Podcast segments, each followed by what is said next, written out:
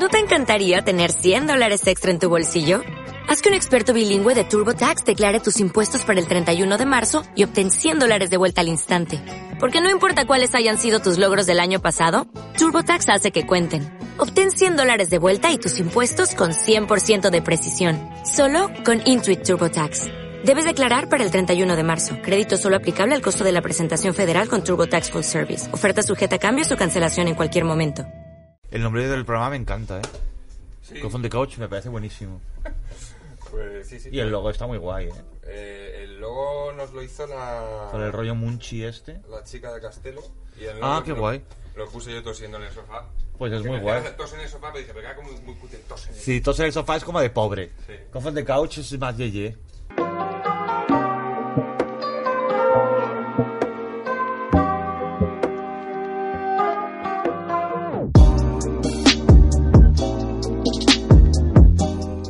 Bienvenidos a Cough on the Couch, el programa de cannabis y entrevistas aquí en Cibetalanda Podcast. Yo soy Caco Forns y hoy viene a toser en el sofá Bob Pop.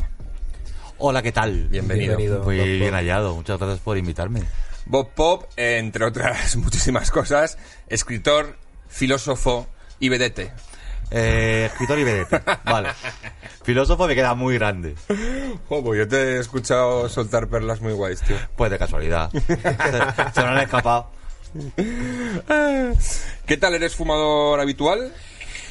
Soy fumador eh, terapéutico, o sea, fumo de vez en cuando y también vapeo de vez en cuando con el como va- vaporizador.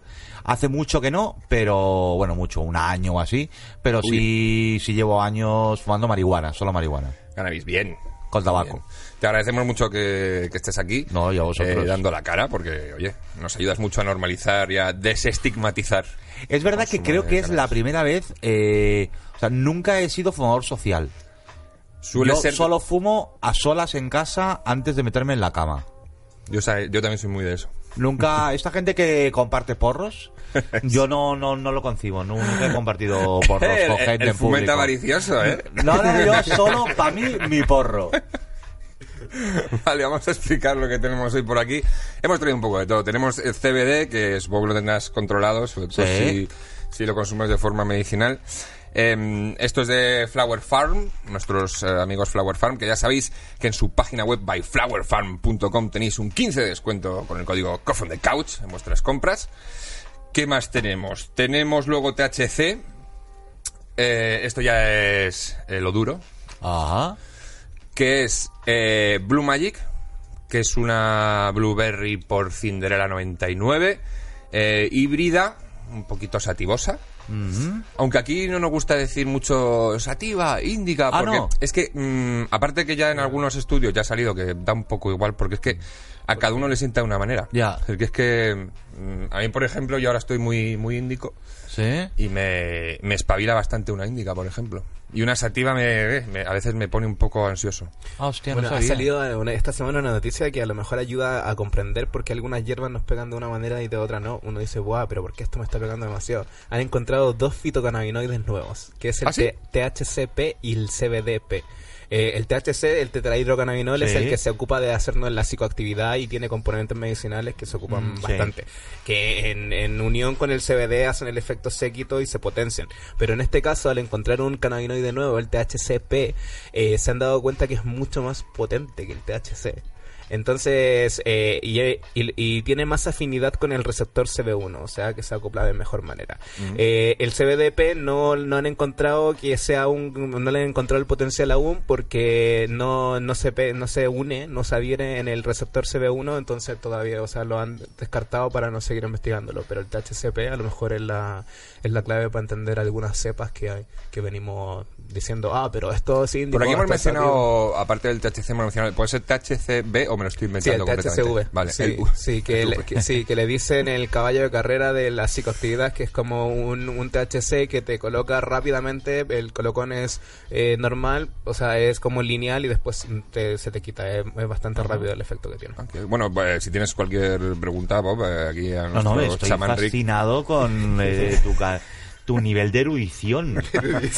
Sí, sí, o sea, yo hay una parte que ya me he perdido completamente, pero, pero parece muy interesante eso que decís, ¿no? Como que no hay tanta diferencia entre un tipo y otro, sino que tiene que ver con cómo tú lo procesas y con esta nueva investigación. Claro, claro, sí. O sea, es que lógicamente que se especula un montón. Antiguamente decían, no, una hierba con más CBD, una hierba más índica, una hierba con más THC, pero en realidad no es así. O sea, a medida que vamos entendiendo la planta y a medida que van saliendo los estudios científicos, que es lo que nos ayuda a comprender a la planta, eh, nos damos cuenta de cómo, eh, de cómo es el, el efecto que tiene sobre las personas. O sea, eh, hay nuevas teorías, o sea, en 1960 por ahí Rafael Mechulan, que fue el que sintetizó el THC y el CBD, Sí. eh, también descubrió los terpenos. Entonces se dio cuenta de que el THC con el CBD hacían un efecto mucho más guay y tenían mejor efecto en las personas. Pero al unir los terpenos se daba cuenta que eran los terpenos los que modulaban el.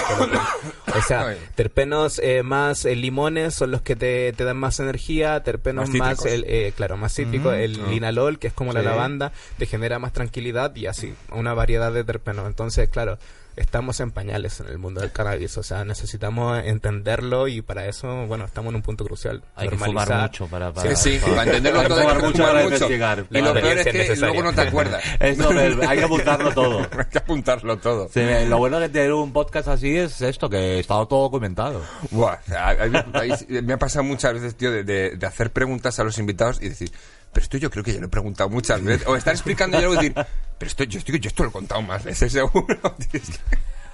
Y a veces se nos olvida las cosas. Estamos hablando de algo y se nos va. O sea, esto. Pero está bien porque yo creo que los oyentes y espectadores de esto están en este en esta onda, ¿no? sí, no normalmente no- sí. Hay, hay mucha gente que lo ve y no es fumadora. ¿eh? Eh, Peri Aznar, por ejemplo, Ah. me dijo que era muy fan del programa y eso que, que él no fumaba. Yo soy muy fan de Peraznar también. Y, y le, le quiero traer, ahora que está en Madrid además. Sí, sí, sí, sí. Me le quiero traer para acá, que, que- que ahora tenemos la amnistía del porro, que es que el invitado, si quiere, pues no fuma. Ah, está muy bien esto. Entonces, eh, bueno, esto ya está cargado con CBD, si alguien quiere pegarle.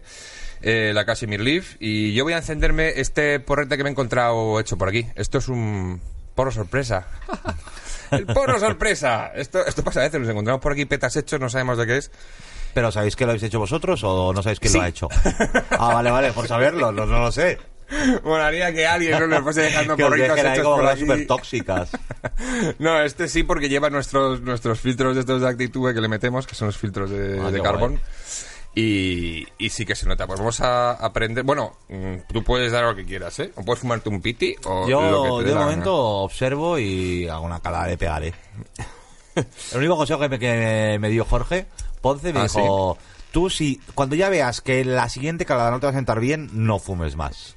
Y dije, Es- vale, es un buen consejo. Te, te haré caso, me parece un gran consejo de, para fumar. De todas formas, aquí tenemos el, el CD que lo usamos para regular un poco el colocón Sí. del THC, que siempre te, te lo nivela.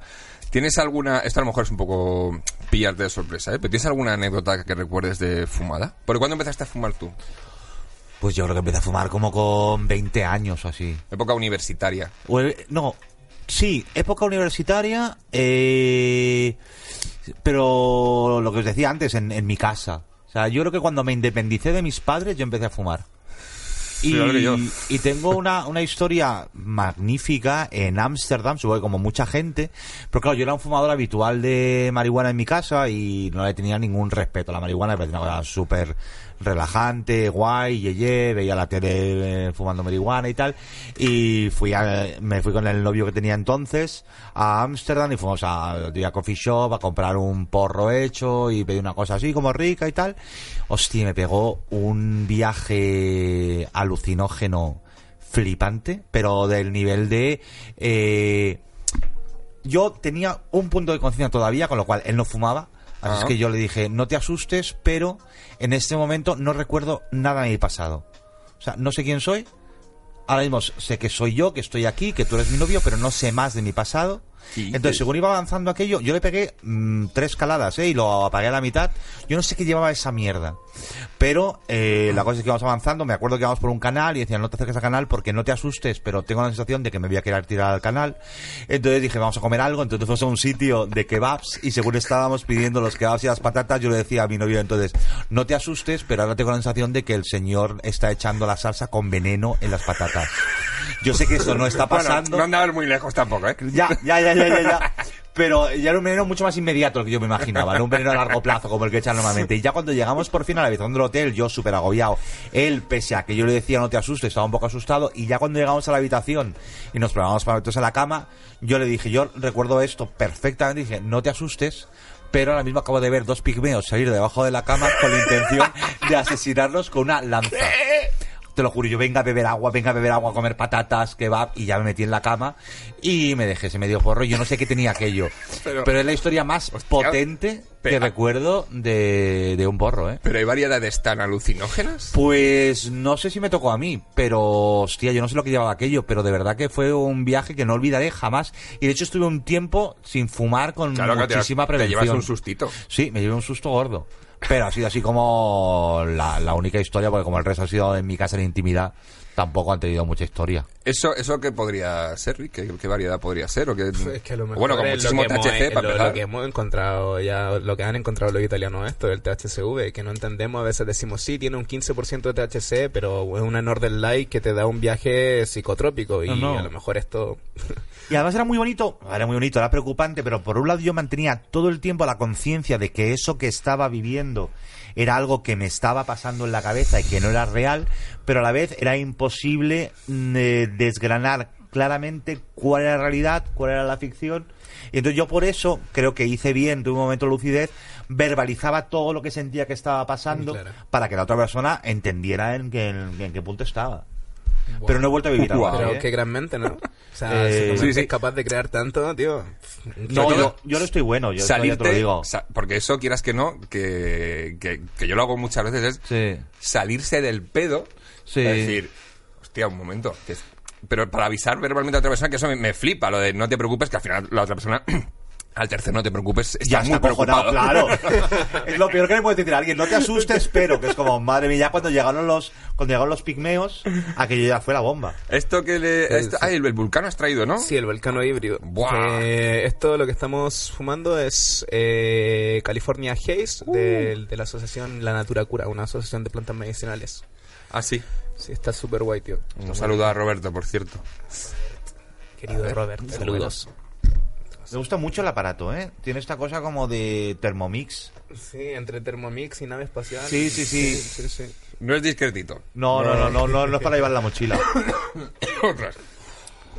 Ay, Me gusta mucho, Capo, porque le has puesto el nombre adecuado a este programa. Hay que ver Sí, lo que toses, Si es que- cabrón. si es que fue así, es que te dan ataques de tos. Tenemos hasta una canción y todo.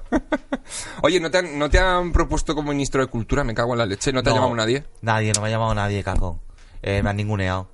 Pero también te digo que hubiera dicho que no, ¿eh? Porque no, no te compensa. Yo creo que lo de ser ministro ahora mismo, sobre todo de cultura, que manejas muy poco poder y muy poco dinero, solo te da disgustos. No estoy yo muy, muy puesto en la persona que, que ha salido. ¿Lo- lo- lo- ¿Le conocías tú? Yo sé, le conocía por referencias de gente que había tratado con él. Yo sé que, por ejemplo, Guillermo Zapata, cuando estuvo en el ayuntamiento, había tratado con él por, problem- por, por asuntos de movilidad o de. Creo que fue delegado del gobierno o algo así, si no me equivoco. Tiene dos cosas que me gustan mucho: una que es filósofo y otra que defiende. ¿Cómo se llama? Perdona, que ahora no, no, Se no apellida. Uribes, pero no sé más. Sí, Uribes. Pero mola que sea filósofo y mola que tenga un concepto muy claro del Estado laico. Pero creo que es un hombre del partido, ha sido pedrista de siempre y me imagino que, bueno, pues que será un perfil de estos medios de cultura que tendrá que rodearse de un gabinete que sepa de lo que va la cosa, porque no es fácil. Pero bueno, no sé. Hombre, es que mm, es un gobierno nuevo. O sea, es al- creo que es algo nuevo lo que tenemos. Sí. bueno, por fin tenemos es algo un que país puedes decir nuevo, ¿no? Sí, es algo que no hemos visto nunca. Y que tiene un problema, o sea, tiene dos problemas. Uno, las altas expectativas que podemos tener por un lado, y por otro lado tiene también eh, las grandes reservas y odios que está generando. Yo creo que, yo no sé qué les juega más a la contra, si los enemigos o los fans. Pues es verdad.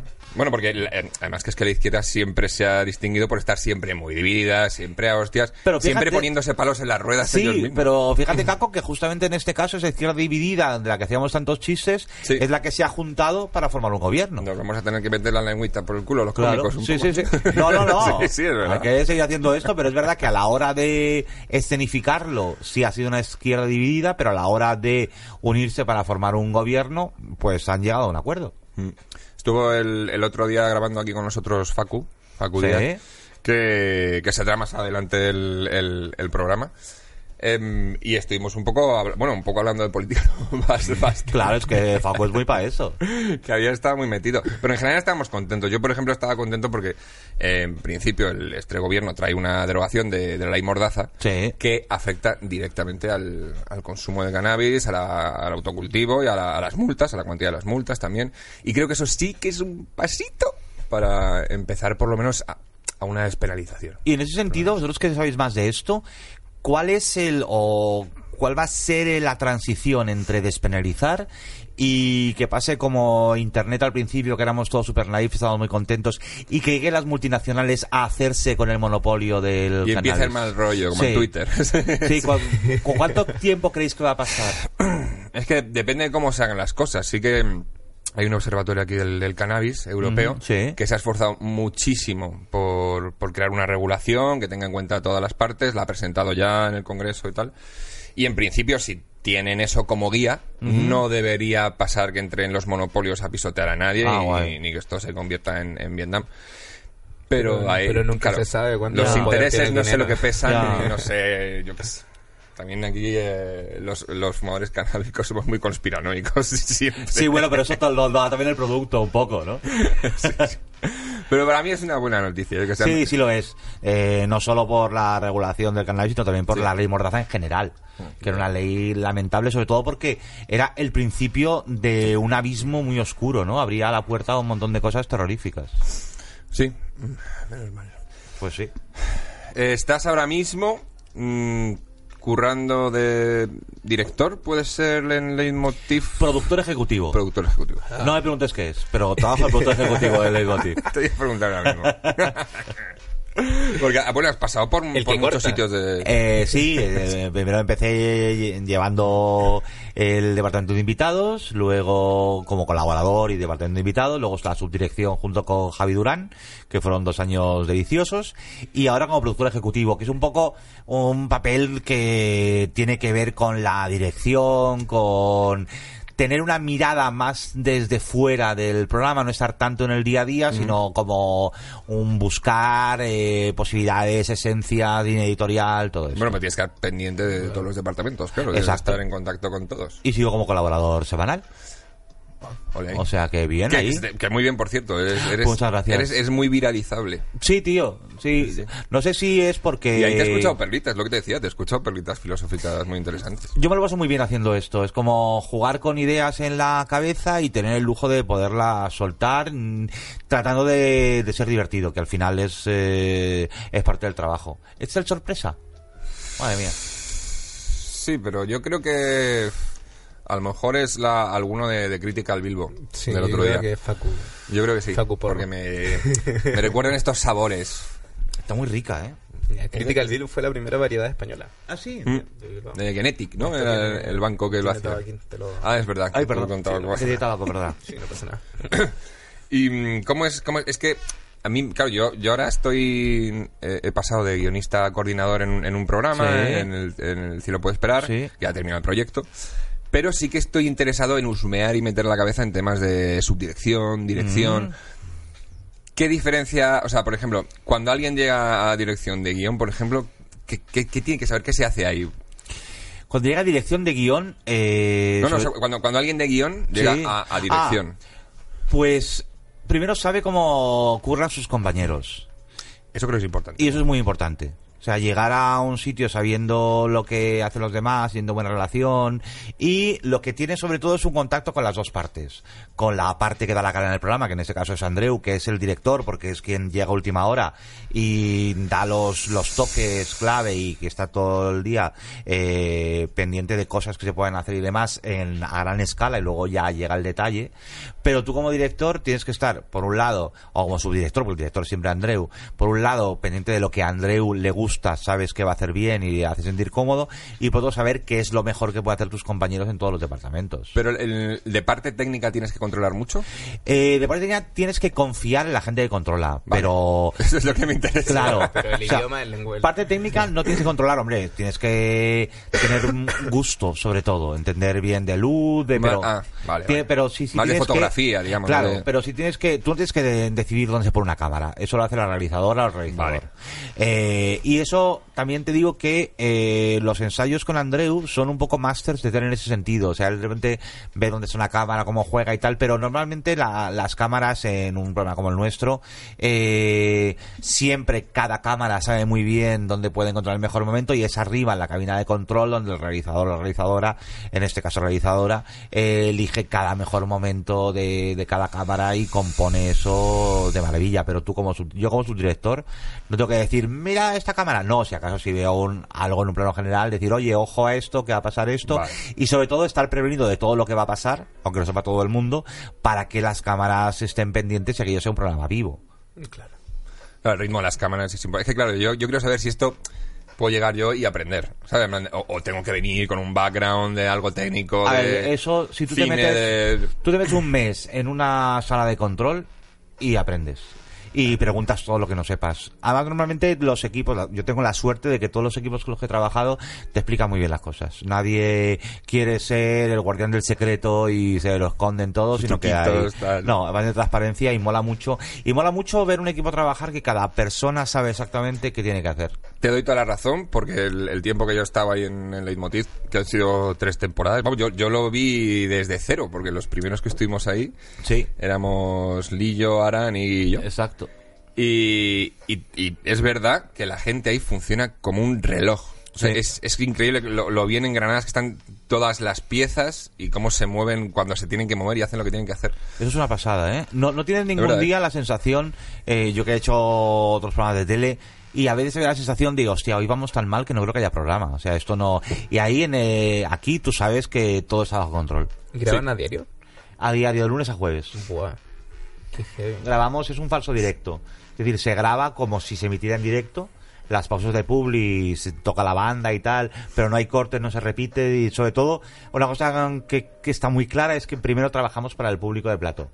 Es decir, que Ah. esa gente tiene que ir allí y son los primeros espectadores, porque además esa energía se, se traspasa al público. teatral, eh. Entonces siempre, o sea, sí, tienes las cámaras, sabes que haces tele, pero tú estás trabajando para la gente que está, que está en el plató, son, son tu primer público. Es curioso porque sí que he escuchado eh, programas decir lo contrario y tenemos que tener en cuenta que es que hay otras personas fuera, no solo tienes ahí al público y tal, y se, se vuelcan más en, en lo de fuera, vamos, es curioso. Sí, pero eso también significa que al público lo machacas, haces cortes, parones, repeticiones, y aquí no, no se hace. Es decir, mola mucho también como reto, pero mola porque se convierte en una pieza entera, no Mm. es un programa de tele que haces a, a cortes y a cachitos. No, no, y tiene, tiene mucho ritmo además. Sí. y los colaboradores importante. cada vez son mejores, ¿eh?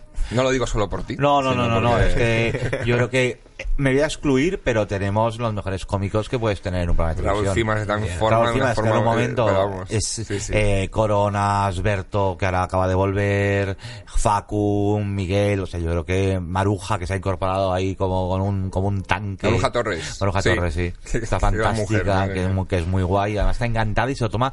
Es precioso ver lo en serio que se toma Maruja, o sea, que es una señora jubilada a la que ya se la podía bufar todo y Maruja cada sección del programa se la ultra prepara, se la está currando, se pone nerviosa cada vez de, de salir y está a la vez súper ilusionada de estar en un programa como este. Y yo creo que mola mucho hacer un programa en el que Maruja Torres quiera estar. O sea, Sí. yo ya es como, vale, prueba superada. Sí, si a sí, Maruja es- le ilusión es venir, un buen check el que, el que tienes ahí. Si a Maruja le mola venir es que lo he hecho bien. ¿Y, tú- y tú has notado mm, ese paso tuyo delante de la cámara? ¿Lo has notado eh, fuera de plató, me refiero? De, de fama y eso. Sí, sí, o sea, de- Pues, a ver, noto que hay muchísima gente, muchísima gente, bastante gente muy amable que me saluda.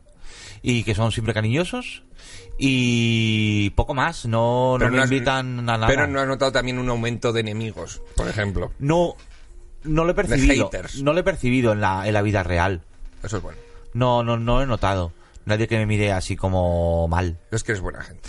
Es que a lo mejor, yo creo que la, que la gente que me odia a lo mejor no me la cruzo por la calle. No, no, no co- coincidimos en los sitios, vamos a lugares distintos. Y además de todo esto, mm, te da tiempo a escribir. Sí. Escribir muchísimo en base a Stephen King. Hombre, tampoco tanto, no, no es verdad. Ya me, Llevas buen ritmo. Ya me gustaría a mí ser Stephen King, que soy súper fan, no. eh, Ya llevas muy buen ritmo, tío. Sí, intento escribir, pero a ver, tam- en bastantes años he sacado cinco libros, tampoco es tanto, ¿eh? Pero sí, sí me mola escribir, ahora espero escribir uno para dentro de un año y pico y tal. Y sí, también hago teatro, o sea que hago un poco de todo. sí. Guión de teatro. Eh, no, hago un monólogo teatral basado en mis libros. Ah, sí, ¿esto, Sí. dónde es? ¿Dónde lo estás haciendo? Esto lo he hecho en el Teatro del Barrio eh, y ahora volveré, espero pronto, al Teatro del Barrio y haré gira por España. Bueno, oye, Pero pues, si es- tienes fechas, márcate una No te, que vaya a tener, o sea, tengo fechas pero no me acuerdo. Pero, Bien, eso es que está pero, funcionando la pero queda mucho, queda mucho. Vale, y a alguien como yo, por ejemplo, yo, yo soy lector, lector muy lento, lector muy vago. O sea, yo me leo, me tardo muchísimo en leerme un libro. Es verdad que lo empiezo y me lo termino, pero puedo tirarme un año con un libro. ¿Qué significa lo empiezo pero me lo termino? ¿Que, que, que no lo dejas? Aunque no me guste, digo, bueno, venga, eh, me lo voy a ver hasta el final. Y no lees ningún otro completa. mientras tanto, solo lees ese. Sí. Soy muy paquete para leer, ¿vale? Entonces, pero te gusta. Sí, sí, a ver, también es verdad, los, es que es curioso, porque los libros que, que me han gustado de verdad, me los he devorado, o sea, me los he leído muy rápido. Y luego la mayoría, pues, mm, me entretienen, no me, no me apasionan, no me hacen leerlos con esa voracidad, pero me entretienen, y luego hay otros que no, no me gustan, solo hay uno que he tirado la toalla, que es la Catedral del Mar. Madre mía. Uf, No, no pude, yo Me un momento que ya me tuve que rendir, ¿eh? me parece, me parece saludable incluso esa actitud. Me parece bien. Pero, ¿y cómo eliges los libros? Eh, es que eso te quería preguntar, ¿qué, qué le recomendarías a alguien que quiere empezar a leer? También ponerse un poco al día, porque al final me meto en, en internet y busco recomendaciones, o sea, busco lista de los top Hostia, 10 es de que- libros. no sé. es que yo creo que lo mejor para eso es tener amigos que lean y, y hacer una especie de intercambio de club de lectura amistoso, porque se combina gente que lee cosas con gente que te conoce, que sabe lo que te gusta, y entonces yo creo que, que eso es un camino buenísimo para, para, para leer. Yo todo Pues sí. lo que leo lo voy llevando como de, o un libro me lleva a otro, o alguien me recomienda un libro y alguien me dice que también está bien, pero me muevo muchísimo por, por amistades lectoras, ¿eh? me parece súper importante. Pues sí, tengo que, que localizar a mis amigos lectores. No son muchos, también te lo advierto, pero saben, saben más de, de otras cosas. Mm. Seguro que si les pregunto por cerveza, whisky o tal, me, me dicen todo lo que necesito saber. Bien. Pero, pero alguno tengo. Bueno, Iggy Rubin, por ejemplo, Iggy Rubin. A ver, digo y, Rubin. es, y que es un grandísimo lector, ya es un Iggy Rubin, mira, magnífico. sí. Siempre me regala algún libro así Pues ves, raro Iggy, además. Iggy mola que te recomiende libros. Está muy bien. Pero ahora, ¿qué es lo que está a tope? O sea, que, no sé, ¿qué está de, de moda, se dice? ¿De ¿Qué moda? de moda Si es que es tan complicado decir que algo está de moda en literatura, porque te diría, pues sé. literatura de moda está Juan, Juan Gómez Jurado y Pérez Reverte, que lo petan con sus libros. Juan Gómez Jurado. Juan Gómez Jurado tiene, es un autor español de bestsellers. Y, pero, y, y tú qué le recomendarías, te recomendarías a tus hijos? Si tuvieses que recomendarles un libro ahora. Eh, pues depende de qué edad tuvieran. Sabía que me iba a decir eso. Claro. si tengo hijos adolescentes, pues yo qué sé. Si Tienes son un hijo, por ejemplo, de 38 años. Claro, le recomendaría que, se, que abandonara el hogar, por favor, Que cuanto antes. porros. Exacto. Que me dejara vivir. ¿Qué le recomendarías? ¿Algún libro en concreto? Pues mira, yo creo que a mí me parece que la historia interminable de Michael Ende sigue siendo un clásico fantástico para, para leer. Yo soy más de la historia Pero interminable. es que está la peli que también es muy buena. Pero, ¿qué tiene que ver? La experiencia, la sensación que yo tuve leyendo el libro, que para mí además lo leí en un momento perfecto y me identifiqué muchísimo con el protagonista, no, yo creo que no se puede tener viendo la peli, pero no, no son excluyentes. Pero yo creo que es un libro, además de ser interminable, es un libro muy bien pensado para el formato libro, porque tiene este juego de las dos tintas, eh, te sientes leyendo el mismo libro que lee el protagonista, o sea, como... Y te entretiene, que creo que eso es importante. y pasas muy bien y, y está muy bien hecho. Pues sí. Ahora estoy yo con... ¿Qué me estoy yo leyendo ahora? Ah, el libro de Xavi Daura. Bravo. Sí. Estoy con él. Pero vengo de una novela de Stephen King que se llama El Visitante, Ah, esta no la he leído. que han Bien. hecho la, la serie para HBO, creo que era HBO. Y me ha gustado. Me ha gustado mucho. El final, sí que, mm, ya lo he dicho aquí alguna vez, que a mí Stephen King, los finales siempre... Pero da me igual, te ha, dado, te, te ha dado tanto durante Pero claro, el no libro. me puedo enfadar porque es que, claro, durante toda la historia me lo está pasando muy bien. Entonces, Sí. y ese sí, por ejemplo, me lo he leído relativamente rápido para lo que soy yo. Ah, bueno, muy bien, entonces. ¿Tú, Rick, estás leyendo algo? Me estoy leyendo. Bueno, es que leo un poco más espiritualidad y rollo. Bueno, rollo también, meditación ¿vale? y todo el rollo. Eh, me estoy leyendo el Kuodoksha, que el Kuodokska, que es una especie de tantra de los mayas. Es como una especie de filosofía que se arraiga el del placer, que en el desarrollo del placer puede llevarte a despertar, pero con técnicas desde de esa de ese lugar del universo. Pero, mm, pero los mayas cortaban cabezas. Sea, quiero decir... Bueno, los mayas, los españoles, los, los ingleses, quién no todos han cortó cortado cabezas, ¿el, el tantra no es algo que te, que te lleva a cortar cabezas? O, No, no, no. O sea, es que hay que partir que eh, con... Bueno, ellos hablan del nahual. El nahual es una persona que se dedica toda su vida a buscar la manera de cómo elevarse para poder a- elevar a los demás. O sea, busca la manera de despertar, busca la manera de iluminarse. Es El nahual es un chamán, es un brujo, es un... como que se le quiera decir Es en un libro muy de porro, ¿eh? Un libro muy de porro. bueno, en todo el mundo hay gente que ayuda a las personas a sanarse, o sea, o, sea, o a equilibrarse o a encontrar por lo menos su camino.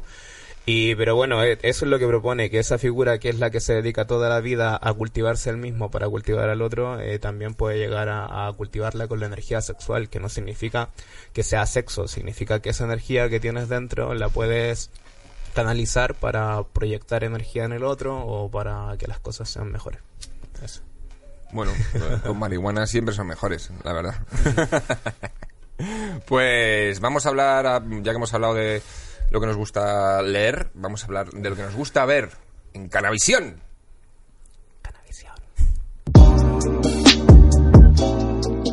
Canavisión, pues eso, ¿qué te gusta ver cuando estás ahí relajado, tirado, fumado?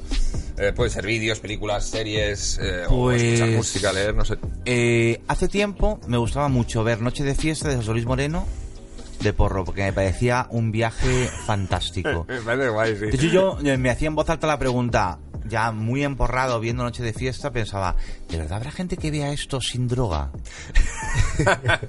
Porque yo lo soporto duramente con droga, pero me imagino Es- que la gente viera eso sobria. Es muy duro. Yo mm, no sé si esto lo, lo he contado alguna vez aquí a mis vercuchantes, pero mi segundo trabajo como guionista fue en lo que era la, la- el programa local de Noche Sensacional que se llamaba, no, de Noche de Fiesta que se llamaba Noche Sensacional. Oh, pero ¿para qué cadena local? Eh, no me acuerdo. O sea, pero era como para todas eh, o era una específica. Era una cadena de, de- de alguna comunidad autónoma. Vale, vale, vale. Y, y bueno, era, era Noche de Fiesta, pero bueno, simplemente le habían cambiado el nombre y se llamaba Noche Sensacional. Y yo estaba de guionista, pero solo para los sketches de matrimoniadas. ¡Oh! Pero eso es Vietnam. Pero es que esto que me estás contando merece un sí, monográfico. Sí, eh, Pero y- claro, no eran las matrimoniadas de primera división, era la de Noche No. Sensacional, que serían actores peores, Claro, más sí. baratos. Sí, eran, co- eran conocidillos, de, vamos, más típicos de, de este rollo, pero no eran lo- los top. Y... Escribía para los porque- covers, que me encanta. Pero es que me hacía gracia porque teníamos una, una máxima que era que en, en todas las piezas que sacábamos, porque en, en todos los sketches, tenía que salir un chico y o una chica en ropa interior. Claro. Eso es era, que era, como es una que era. Noche Sensacional. Hay que hacer justicia al nombre. Oye, ¿cuántos erais escribiendo esos guiones? ¿Cuánta gente escribía eso? Estábamos dos, una, una chica y yo, y, y lo hacíamos desde, desde casa. O sea, nos juntábamos un poco para hacer brain, y luego cada uno se iba a su casa, escribía un par de sketches. Eran sketches de cinco minutos, yo creo, más o menos. Qué bueno, tío. Y, y mi- Es- yo siempre pensaba que a la hora de escribir sketch, eh, eh, eh, en plan de, a ver, ¿qué es lo que le haría gracia a mi abuela?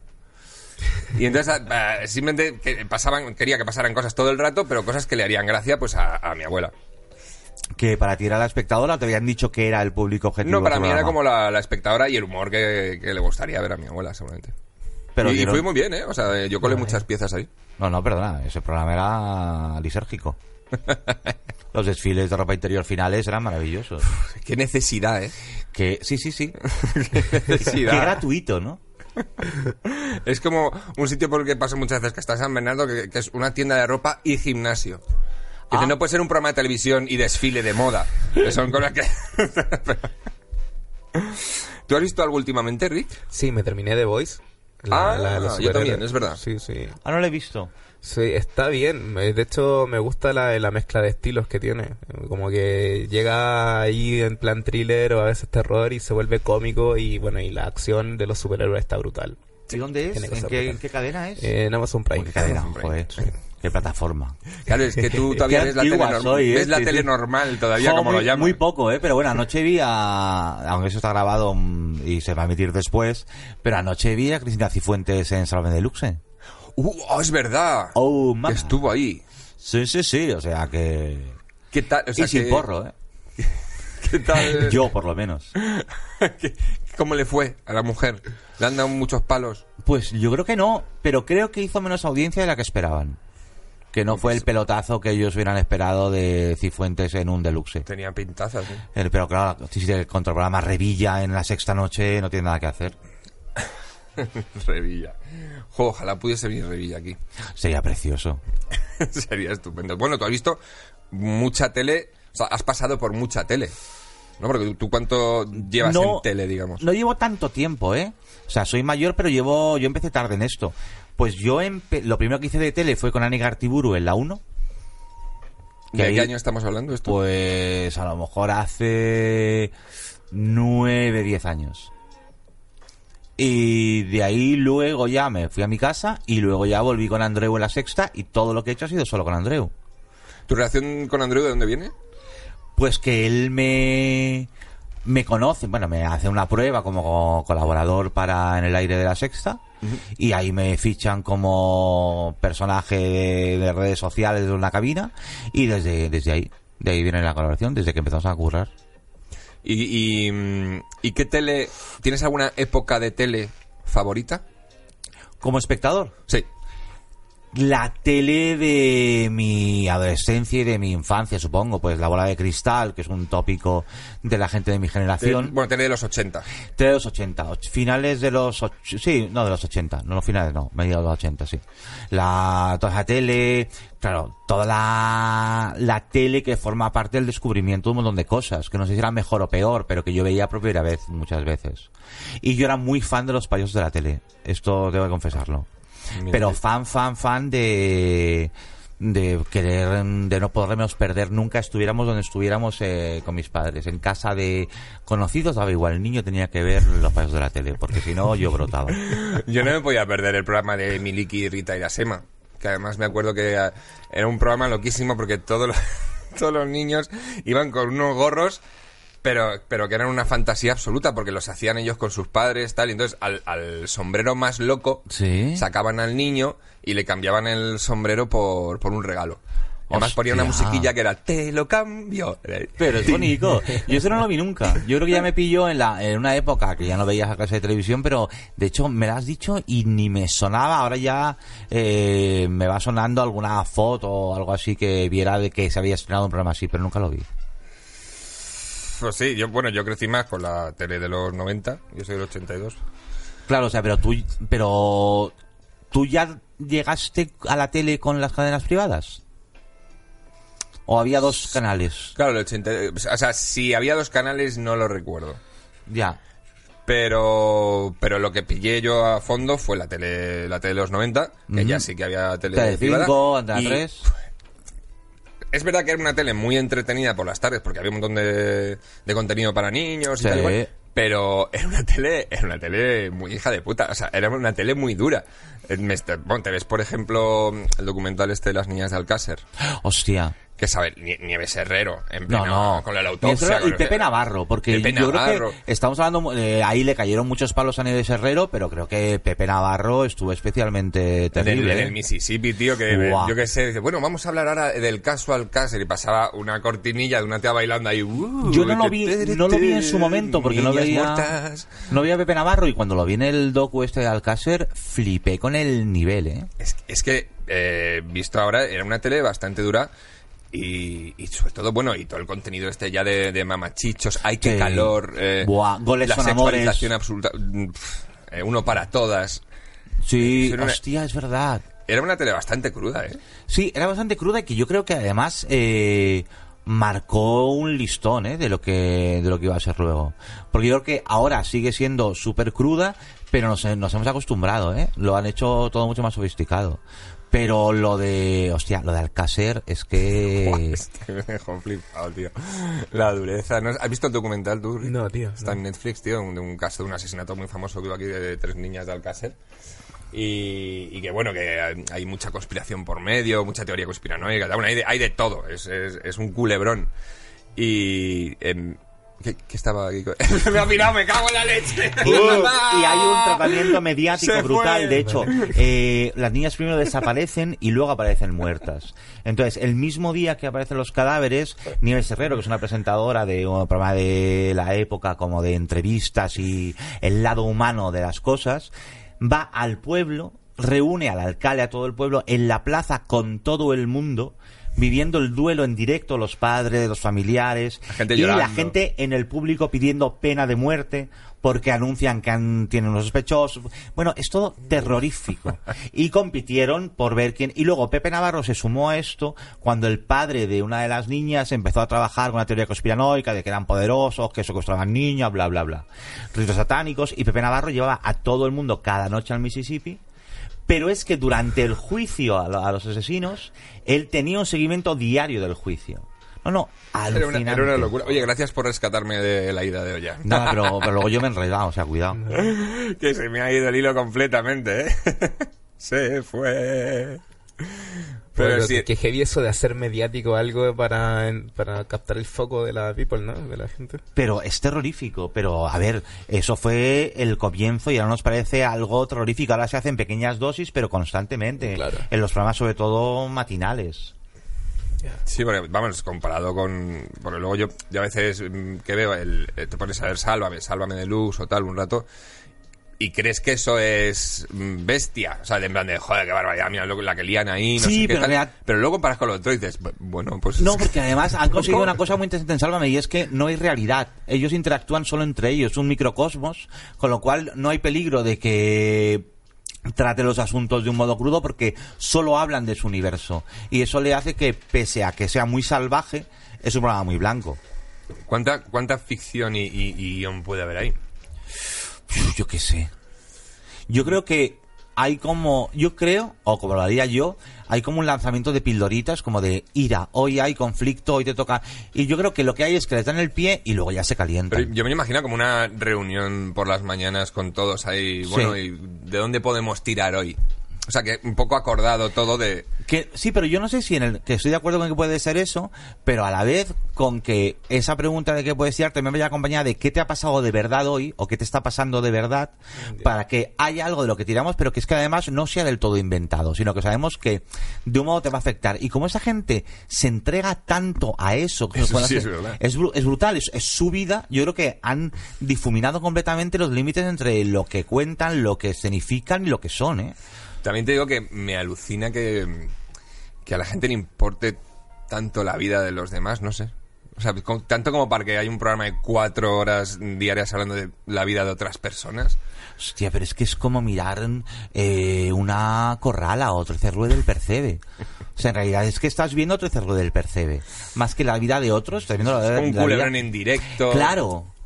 Pero yo creo que, mm, que yo creo que justo por eso, porque la gente sabe que, que hay un punto de, de ficción y lo ve más como un entretenimiento. Quiero pensar que es eso, que no se lo creen justo todo lo que está pasando, se lo creen. O sea, quiero, quiero pensar que les interesa tanto todo eso porque saben que tiene un Y hay punto de gente ficción. a la que eso le hace compañía.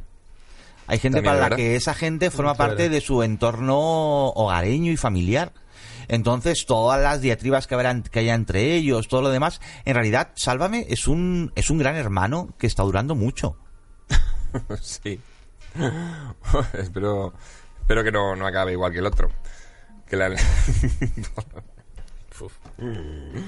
Em, se está olvidando de gente o de algún tipo de espectador la, la tele de ahora, pero no me refiero a la tele normal, me refiero a la tele de plataformas Pues yo fíjate que, igual que la tele normal, creo que ha perdido. Yo sí siempre digo que para mí el gran cambio de la tele es que antes hacía tele para todo el mundo. Es decir, buscaban como un programa de tele que le pudiera gustar a un tipo de persona, a otro a otros, otros a más gente. Y ahora solo se hace tele, las generalistas, para gente que ve la tele. O sea, hay un montón de gente a la que no le gusta la tele, pero le gustan otras cosas, que no encuentra esas otras cosas en la tele, con lo cual no se acerca. Y la tele de eh, que yo con la que yo crecí, creo que jugaba más a eso, sobre todo cuando había solo dos canales. Eh, y luego las generalistas, en cambio, creo que sí están buscando muy bien a su público, ¿eh? Sí, se lo están currando más, yo creo. Hostia, yo creo que están dando contenidos y tonos y e ideas para mucho tipo de gente. Yo creo que está muy bien. Sí, yo, yo que no Deben soy muy... estar en la búsqueda, ¿no? O sea, Amazon Prime se compró IMDB Sí. y, o sea, ahí la, la fuente directa para saber qué vender. A mí me da un poco de miedo eso, ¿no? Simplemente que al final acabemos consumiendo eh, audiovisuales o libros o todo a, a costa de un algoritmo, ¿no? Pero, pero bueno. Pues creo que estamos bien calentitos para pasar a mi parte favorita del programa. Bueno. Saber y liar. Ua, no, no, no. no, Mira, esto- es que me- siempre me la juega Ana Rosa. Aquí. Saber y liar. Joder. Saber y liar. El, el concurso hecho por y para fumados. Esto. No, o sea, no, no he sabido ni liar un porro sin fumar, imaginaos fumado, ni de coña, vamos. No, no te No, preocupes, no, aquí ha pasado ya de todo. Así que ha habido gente muy buena, ha habido gente muy mala, pero todo el mundo se ha acabado liando un porro, mejor o peor. Madre mía. Yo te voy a ir explicando mientras te dejo las cosas por aquí, que aquí tienes ya la, la hierba picada, tienes aquí un filtro y papel puedes elegir eh, largo o corto. El más fácil. Yo creo que el, el corto porque tienes que... Voy a sufrir menos, sí. Hay menos Que superficie que acabe abarcar. cuanto antes. Vale. Eh, puedes sacar el papel si quieres de ahí y la cosa es que te voy a hacer... mm, o sea, tienes que liarte un porro en el Vale. menor tiempo posible Sí. mientras te hago preguntas de cultura general. Vale, pues muy bien. La movida es, yo te digo ya, empiezas a liar. Ya, ya, en principio ya, ¿eh? No, no, todavía no, todavía no. Ah, vale. Te Todavía da, no, da la partida. Todavía no, devuelve eso al, al, al- al tarro. Vaya, por Dios. De- eh, eh, cuando yo te diga ya empiezas a liar y te hago la pregunta y yo cuando te haga la pregunta paras para responder. Si Vale. aciertas, puedes seguir liando. Si fallas, tienes que seguir parado mientras el tiempo corre, claro. Vale, bien. La, la movida buena para ti es que tienes tres, uy, tres ayudas, no, tienes todas las ayudas que tú quieras. O sea, yo te hago la pregunta y Vale. si te quedas atascado o quieres saber, pues ayuda, yo te doy tres opciones. Vale, perfecto. Vale. Mm, Tienes todo ahí listo, perfecto. Pues venga. Voy a preparar. Ah, no, mira. Casi la lío otra vez. Vale. ya. ¿Cuántas. Ah, venga, empiezo ya. Eh, ¿Cuántas patas tiene una cochinilla? Para. Ocho. Eh, no, 14. Tienes que estar parado. ¿De qué color es la corbata del hombre del logotipo de Pringles? Amarilla. no, roja. Recuerda que tienes ayudas. ¿eh? Hostia, es verdad. Sigues parado. ¿Cuál es el país más poblado de la Unión Europea? Ah, mm, Portugal. Eh, no, Alemania. Eh, recuerda las ayudas. Sí, voy a pedir ayuda, ¿eh? ¿Cómo tienes todas las que quieras? Eh, ¿Cómo se llama la feria de arte contemporáneo que se celebra anualmente en Madrid? Arco. Bien, puedes seguir liando. Te dejo ahí un tiempecito, que si no se me gastan las preguntas. ¿Cómo se conoce a los que recomiendan libros por YouTube? Para. Booktubers. Bien, puedes continuar. ¿Cuál es el río más largo de España? Para, para. El Ebro. No, el Tajo. Sigues parado. Em, ¿Qué color significa la palabra Schwarz en alemán? Negro. Bien, puedes seguir. ¿Cuál fue el primer metal que empleó el hombre? Para. Hierro. No, el cobre. ¿En qué lugar del cuerpo se produce la insulina? En el páncreas. Bien, puedes continuar. ¿Cuál fue la primera película de Walt Disney? Fantasía. No, Blancanieves y los siete Oh. enanitos. 1937, sigues parado. ¿Quién pronunció la frase Solo sé que no sé nada? Descartes. No, eh, la recogió Platón, pero fue pronunciada por Sócrates. Me quedan dos preguntas. ¿Cuál, cuál es el único mamífero capaz de volar?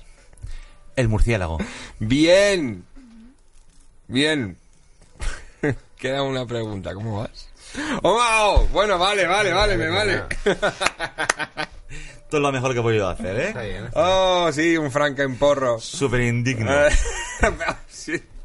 No, es que lo hayas liado, es que lo has, lo has como retorcido. Sí, sí, he hecho lo que he podido. ¿Cómo? Es una ¿Cómo? falacia. A ver. Bueno, hombre, Lo siento, lo siento. no ha estado nada mal. Eh, has hecho un tiempo de 2.21. No Bueno, es de los no mejores, los mejores, tampoco de ¿no? los peores. Ah, bueno. Eh, estás un poquito por debajo de la mitad de la tabla. Pero, bueno, bien. Quizás eh, podías haber pedido más ayudas. Ya, ya, me, me he ido muy arriba, he sido, he Sí, sido un cafre. un Digo, a yo solo, yo solo, a mí no me Ni ayuda una. nadie, joder, que me vengo aquí de listo. Ay, ni una. Eso ha sido muy gracioso. Ah, bueno, nos, nos has contado al principio del programa que, que habías usado, Sí. usas la, la marihuana de forma terapéutica, ¿Sí? Porque además, bueno, esto eh, yo te lo escuché, eh, no sé si lo he soñado, pero juraré que te lo escuché incluso en el Motive que Sí, contaste sí, sí, sí, lo contaba. que, que tenías esclerosis, muy es. valiente por tu parte, por cierto. Bueno. Y, y preguntarte un poco cómo lo llevas, cómo te ha ayudado el cannabis con Pues eso. eh, mira, durante un proceso de enfermedad en que yo tenía muchos dolores, eh, me ayudaba a dormir. Y luego yo ahora estoy en un proceso de espasticidad, con lo cual tengo como rigidez en la parte derecha. Y, y me ayuda un poco a perder rigidez, pero también hablando con mi neurólogo, ahora hay un tratamiento específico para esclerosis múltiple ba- ba- basado en el cannabis. Eh, pero no tienen claro, eh, para la espasticidad es muy bueno porque ayuda a relajar, pero tienen claro porque tienes que buscar el equilibrio entre perder fuerza y ganar flexibilidad. Entonces, claro, eso también te desequilibra un poco más, con lo cual estamos estudiando la, la posibilidad de empezar un tratamiento con cannabis a ver mm, si nos compensa una cosa u otra. O sea, que tengo una relación ahí incluso industrial. Bueno, joder, pero que, que te ayude ya, ya me alegra. Sí, Tenía, tenía Rick por ahí recomendaciones para Sí, ti, ¿verdad? Sí, un aceite de CBD Full Spectrum. Sí. Que, bueno, no lo traje hoy, pero te lo mandaré ahí con Caco. ¿Solo lo, vaporizas normalmente? Ajá. ¿Te lo tomas en aceites o cómo lo sueles consumir tú? Eh, lo ahora con como no sé fumar porros y porque antes me hacía los porros atención eh, creo que se llama porro de yonki eh, que es que me vaciaba un cigarrillo vale ah, vale, lo dejaba vale. vacío el canutillo echaba la hierba la mezclaba y luego volvía a rellenar ese cigarrillo que había vaciado en el papel ya y luego le quitaba el filtro del cigarrillo industrial y le ponía uno de, de cartulina Eso juraría que, que es lo que llamaba, lo que aquí se llamaba un paciencia, me suena. Paciencia. ah pues, Sí. pues puede ser el nombre le va muy bien No sé, porque tardas un buen rato. pero un buen rato. Pero como ahora con la mano derecha no tengo mucha agilidad, uso más el vaporizador. Pero, eh, claro, es, es eh, consecuencia de, de la esclerosis. Pero esto, eh, pero Claro. ¿se supone que va a, a más? ¿O cómo se puede Eh, controlar? ¿Se puede regular? O... Es un es una enfermedad impredecible. O sea, la sensación, lo que está, yo estoy en tratamiento ahora para evitar, para detenerlo, es decir, para que no vaya progresando. Pero no lo sabes. También es una enfermedad en la que tienes días buenos, días reguleros, pero bueno, está bien. Joder, Tiras para adelante. pues, eh, pues ojalá. Ojalá vaya todo Sí, bien, tío. y, ah, y- y además soy un afortunado, o sea, soy un privilegiado por mi trabajo, por mi entorno, por mi marido, por mis amigos, con lo cual me, por mi médico que es bueno. Te sientes Y- apoyado, te sientes Exacto. cuidado, sobre Con lo todo. cual en ese sentido creo que lo estoy viendo desde un lugar muy privilegiado. Pues eh, que sigas que sigas con esa lucha para bien, tío. Y, joder, en lo que te podamos ayudar, cualquier Pues consulta, gracias. cualquier pregunta. Nada, algún porro me llevaré hecho. Calla, aquí, aquí nadie se lleva nada de nada. Sí, y todo es atrezo. Todo es- que esto, es- esto estila lo que estamos aquí. ¿Esto es legal? ¿Este programa es legal o a mí me van a empapelar por estar aquí fuera? Ah, Yo quiero em, saber esto, ¿eh? Antes de Sí. firmar el permiso de, Bueno, Sí, en de emisión. En verdad estamos en un lugar privado. Sí, en un lugar privado. Nadie está comprando ni nadie está vendiendo nada. Simplemente estamos compartiendo, Ya. Eh, consumiendo y bajo nuestras libertades. Sí, supongo que, no sé, a no ser que, que entrasen unos geos por la ventana y nos pillasen justo aquí fumando y con todo el material. No, hombre, pero tampoco creo- No sé. No, no, pero... No, y bueno, de- también tenemos... eh, Porque está muy clara la ley en ese sentido, o hay como No hay vacíos. ley, no, no hay ley, no es hay una ley ley. que se mucho escribió vacío. el 61. Ya. Entonces, o por ejemplo, pues, los clubes de fumadores, eh, tú- cada club se hace sus propias reglas. eh, hay penalización, o sea, te sacan multa, las multas son administrativas por llevar porro y vender pro- porro es, es un delito. Vale. Pero comprar porro no es un delito. Entonces Vale. ahí está. Y fumar Bueno, porros tampoco es un eh, delito. claro, en, en, en- privado. en tu, en tu caso. Vale. ¿Ves? Oye, em, has dicho al principio que, que tienes espectáculo de... ¿Pero es de stand-up? No, no, no, no, de stand-up no. Yo tengo. Primero porque stand-up en mi caso sería un poco jodido. Eh, con la, la pierna como la tengo, no. Es. sería una paradoja. Hago stand-up con bastón. Eh, no, es un monólogo teatral eh, donde cuento eh, un poco mis diarios, mis días ajenos, los dos volúmenes, y cuento el, el por qué surge el libro, lo mezclo con cosas del libro, con historias de mi vida. Oye, con sí, hace un poco de publi, hombre, con, con el libro, claro, Pues, Días Ajenos. Esto sí, Días Ajenos, que tiene dos volúmenes, primavera, verano, otoño, y son mis diarios cruzados con diarios de otros. Pero es que a mí se me da muy mal la eh, promo. ¿Diarios personales tuyos? Mezclados, diarios personales míos del pasado y del presente en el que escribo ese diario, cruzados con diarios de otra gente en ese mismo día de años diferentes. ¿Cuánto, ¿Cuántos años llevas escribiendo diarios? Pues mira, esto fue un año entero de trabajo, fueron días ajenos, más luego eh, cuando lo reescribí con los diarios actuales, pues fue otro año entero, con lo cual es un libro que son dos años de, de proceso de trabajo. Ah, vale, porque no son, eh, no es que escribas eh, diarios También escribo Ah, diarios, sí, pero eh, los que he publicado son de, de dos años. Y luego, sí, yo llevo escribiendo diario desde, desde pues que soy adolescente o algo así. Y, eh, y, al- y- y van con los de otros otras personas que se Sí. de, de- de tu, de tu entorno. No, no, no, eh, eh, pues desde Tolstoy a Ah. eh, Kafka, o sea, diarios de escritores y escritoras de muchos casos, donde Ah. elegía una fecha y esa fecha iba cruzándola con los míos. Y, eh, y entre ellos también. ¿Has encontrado similitudes? Eh, de momentos, de, de Mm. Sí, impresiones, sí, sí, sí. de maneras de pensar. Sí, de- ha, ha habido como, como días que estaban muy claros, como que me hablaban con un mensaje muy claro, Eh, como si eh, lo curioso era cómo iban marcando puntos que al final te acaban formando un dibujo de cómo iba a ser ese día o cómo, o cómo iba a ser esa, esa idea que tenías en la cabeza. Y eso es lo divertido, era un poco buscar en ellos donde pudiera encontrar la, el juego y el dibujo de cada página. ¿Hay alguno con el que te hayas sentido especialmente identificado? Mm, identificado, la verdad es que no. Que me gusten mucho, me gustan mucho los de Keith Haring, que me parecen unos dios preciosos, y los de Tolstoy y los de Kafka son, son una obra literaria enorme, pero por suerte creo que no me identifica nada con Kafka, que, no, que está bastante mal de lo suyo. Em, vamos a hablar de alguna noticia eh, canábica Mm, que he ido recopilando por aquí. Em, lo que puedo, porque la verdad que hoy, esta semana no he estado yo muy puesto en... Mira, pero eh, tenía- por aquí que, bueno, Elon Musk, que esto ya, se sabía, que va a mandar mm, marihuana al espacio. ¿Para quién? Va a mandar marihuana al espacio. Ah, sí. Yo no sé por qué, porque además... El primer delivery internacional. Va a mandar semillas, va a mandar cogollos. Y, claro, yo quiero te- teorizar un poco sobre esto. ¿Qué necesidad tiene Elon Musk de mandar marihuana al espacio? Esto luego vendrá una explicación lógica en Internet. Mm, o no. Pero, es que yo la veo muy difícil. pero mm, yo lo, lo veo, mm, puede ser una forma de montar un negocio. Es decir, mm, podrías montar un Starbucks, podrían empezar a, a- a plantar ahí marihuana. Y ya cuando lleguen los que tengan que ir hasta ahí, a Marte, que ya es un viaje largo, Mm. Llegas y lo primero que tienes es un porrete. Pero esas plantas hay que cuidarlas. ¿Quién va a estar ahí preparando las plantas para cuando llegues? Buah, es Elon Musk, seguro que man- manda un Un robot arsenal de que, máquinas de cultivo. que hace todo, Hostia, te lía los petas. Robotizado esto me está empezando a molar, ¿eh? Claro, claro. O sea, es una buena idea. Pero, eh, mm, Pero ¿sabes que, ¿sabes que también puede ser el típico titular eh, súper tramposo de una noticia muy aburrida? Porque imagínate que es Elon Musk ha mandado al espacio semillas de todas las especies, entre las que está la marihuana. Entonces el redactor dice, pon que Elon Musk ha mandado marihuana al espacio. Pues- y luego lees la noticia entera y te da bajona. Puede ser, pero a ver, nosotros, poco de solo, agua por ahí nosotros, sí, nosotros solo hablamos del, del titular. No nos Ah, vale, preocupamos vale. de leer nada. Ah, no, me Somos- parece bien. Somos... Sí, Elon Musk estuvo en un, en un podcast hace poco. Bueno, eh, sí, pasado, de Joe Rogan. Vuestro. No, Ah, Ojalá. ojalá. Está invitadísimo, ¿eh? Elon, a ver, eh, Ana Rosa. Den, Bueno, eso, estuvo fumando porro en Elon, vente cuando quieras a fumar. On the couch. Si, si lo entiendes perfectamente lo que dice. eso es verdad.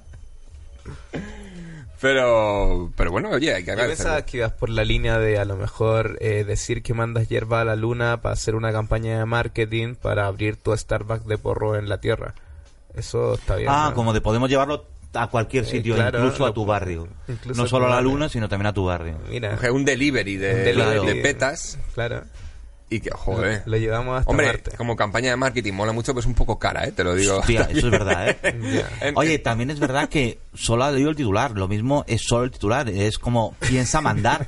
A lo mejor solo ha mandado nota de prensa y la ha gente ha dicho, oye, esto mola. Y nunca se ha mandado nada. Pero pensarlo lo ha pensado. Efectivamente, y lo ha mandado en nota de prensa. Antes, antes de, de pasar al, al muncheito, ¿tienes controlado el muncheo? Sí. Vale, antes de pasar al muncheito, quiero hacerte una pregunta bastante de, de fumado, ¿eh? Vale. ¿Qué crees, eh, cuál crees que es el, el peor invento de la humanidad? ¿La religión, el dinero o el botón de like? Hostia. Yo creo que... La religión. Estaba entre la religión y el dinero, Sí, ¿eh? y el dinero, Fíjate, ¿verdad? el botón de like lo he dejado ahí, me ha parecido que estaba muy bien metido en el, en el trío, pero lo he dejado ahí suelto. Pero creo que la religión. ¿La religión crees que existiría sin el dinero? Pues es muy buena pregunta, no lo sé. Probablemente no, porque al final la religión es un sistema de sumisión, de generar poder para tener a gente sometida. Y eso es la, la base de, de la explotación. Pero, o sea, yo es que sí que tengo teoría de que si no Pues existiera el dinero, no, que si no existiera el dinero, Sí. la, la religión no, no hubiese, o por lo menos no hubiese sido tan insistente, Ya. ¿sabes? O Pero sea, no, no crees que la religión sea un instrumento del dinero. Mm, no. Vale. Sino que la religión ha estado muy bien la- seguramente, eh, por, por lo que dices tú, de, la ansia de poder, de Sí. control sobre los demás, seguro que hubiese eh, salido como sistema para de control, pero no hubiese tenido, creo, ni tanto peso, ni hubiese sido, ni tanto poder, si no hubiese existido el dinero. Pues es muy probable que sea así. Y hasta aquí el programa. ¿Religión o dinero? está, acabar con yo teniendo razón, ya está. Y ya podemos cortar aquí y a tomar por culo. Oye, en Caco siempre tiene la razón. Y hasta que no la encuentra no acaba el programa. Ah, he, he aprendido a controlarme mucho con eso con, con Twitter. Eh, estoy ahora mismo en, en una fase como Keanu Reeves que dice que, que ya no discute con nadie. Que aunque le digan uno más uno son cinco, que dice, pues muy bien, Que me razón. lo mejor, luego. tío. Hay que discutir con gente que te puede convencer de cosas interesantes, pero del resto... Sobre todo que quiere eh, que, que quiere debatir, ¿verdad? O sea, que no quiere tener razón directamente, Claro. que, que simplemente quiere intercambiar opiniones. Yo y- últimamente estoy haciendo una campaña muy fuerte en contra del Zasca, que me parece una de las peores cosas de, de Twitter. Esta cosa de tener la última palabra Zasca. y ja, ja, ja. No, es que eso elimina cualquier posibilidad de conversación real. Tú- bueno, tú has trabajado mucho en redes sociales. Sí, me mola Has- mucho has como- llevado, como además, medio. en- con Andrés has llevado redes también. Sí, con Android redes al, al principio. Sí, además a mí como, como medio, como un medio más de escritura o de, de llámalo creación, de lo que sea, me parece súper interesante. Sobre todo Twitter, ¿eh? A mí es el que más me divierte. Pero has visto que, o sea, sí que has notado ese envenenamiento de, de Twitter, por ejemplo, que ha ido. Pero Sí. bueno, y, y mira que yo no soy de los. de- mm, yo no llevo tantísimos años ahí, pero vamos, sí que he visto una pequeña decadencia en ese sentido. Sí, pero yo creo que porque ha subido muchísimo el número de usuarios y porque todo es más viral y probablemente lo que más se viraliza es el chunguismo. Esto yo creo que también tiene que ver con, con cómo le dan vidilla aquello, pero yo, a mí me, me sigue pareciendo una herramienta muy interesante y muy divertida. Sí, pero, pero es verdad que, a- aparte de ver un montón de, de opiniones de todos los colores, Eh, es que eh, yo lo digo siempre, hay gente que escribe muy bien en Twitter. tío. O sea, y para mí es un teletipo. O sea, yo creo que ahora nos informamos de muchísimas cosas por Twitter. Y estamos actualizadísimos de, de, de qué pasa, ¿no? Es un informativo. Yo antes de... Bueno, lo primero que hago cuando me levanto y me pongo en internet y antes de mirar periódicos ni nada, me voy directamente a Twitter. Claro. A ver qué es lo que... El salseo que hay por ahí que se está cociendo. Que es un poco peligroso también porque mm, la forma en la que se editan las noticias en, en Sí. Twitter, digamos, lo que es, es más visto, lo que es menos visto, lo que eh, es de una edición un poco perversa y sensacionalista. Pero, pero bueno, yo creo que es una buena herramienta, sobre todo para últimas horas y cosas así. Sí, tendría que pedir un poco más de responsabilidad a, a los periodistas. Pero si es que yo creo que ahí el problema no es de los periodistas, ¿eh? es nuestro. O sea, yo creo que hacemos virales titulares nosotros. Bueno, vale, también muchas porque veces- ellos juegan con que saben que, que caemos. Es decir, eh, no, es un poco el y la gallina. Sí, decir, pero a la vez si también no está- haríamos eso si no existiese un titular. Claro, pero a la vez está el tipo que te escribe un artículo buenísimo y que se come los mocos porque no se lee nadie. Ahí también tienes razón. Y ese tío también tiene una, una responsabilidad que, que es muy buena. Y la nuestra es que no lo hacemos viral. No hacerlo viral, eso Claro. sí, por lo menos. Mm, Pues ahora sí, vamos a pasar a un poquito de mucheo. Mm. ¿Qué tal vas? ¿Cómo estás? Estoy bien. ¿Te hizo Pero has algún notado-? Sí, sí, sí, sí. sí. sí. De hecho, ya he decidido que ya. Sí, Ah, claro, claro. Perfecto, Sí. estoy en el punto perfecto. A mí también me ha pegado una buena. Em, a ver, habías... Había dicho que te gustaba mucho el... Ay, Dios mío. El chocolate amargo Sí, con sal. correcto. No lo he encontrado, pero no te preocupes porque he encontrado otro chocolate que tiene todo lo necesario para no saber a chocolate. Ah, es eh, chocolate negro y con chili peppers. oh, qué bueno. ¿Pero lo has probado encanta. este? No, lo he probado con guindilla, pero este exactamente no. Y tiene muy buena pinta. Sí, Qué este, guay. Este tiene buena pinta. Yo no soy muy chocolatero, pero me curiosa mucho. eh, Pues que si, a pica, yo no sé si es. No creo que pique mucho, ¿eh? Eso sería cruel.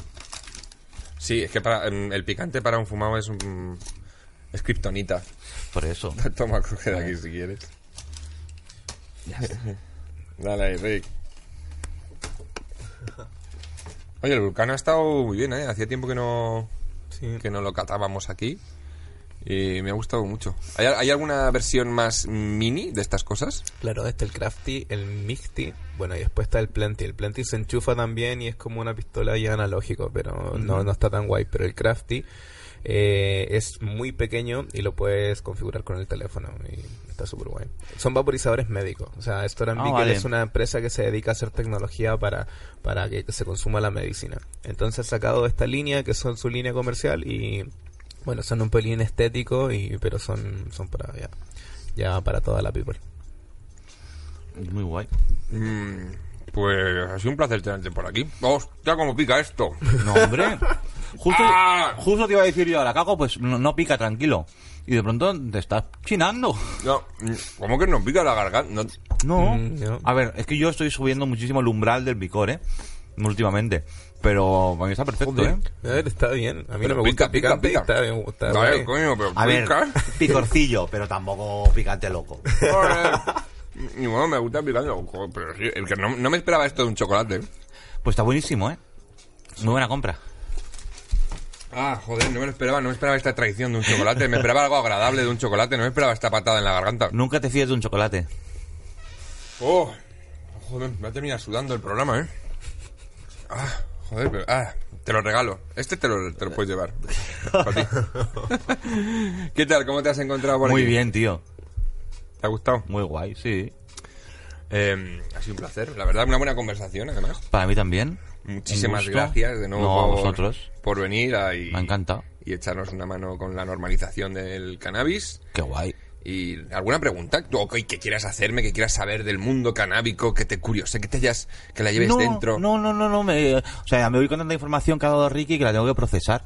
Porque entonces tengo que eh, organizarlo todo y luego ya a ver si tengo dudas, pero no. Sí, y lo dicho, esto, esto tiene servicio postventa. Si luego tienes cualquier duda de Yo canábica o de temas medicinales y tal, Sí, te si echamos te una quieres mano. fumar un porro entre amigos, puedes venir de nuevo. Fantástico, qué guay. Estás invitadísimo. Y muchísimas, muchísimas gracias. 420 millones de gracias por escucharnos. Suscríbete a la plataforma Fibetalanda Podcast y nosotros nos vemos la semana que viene ya puedes volver a la realidad.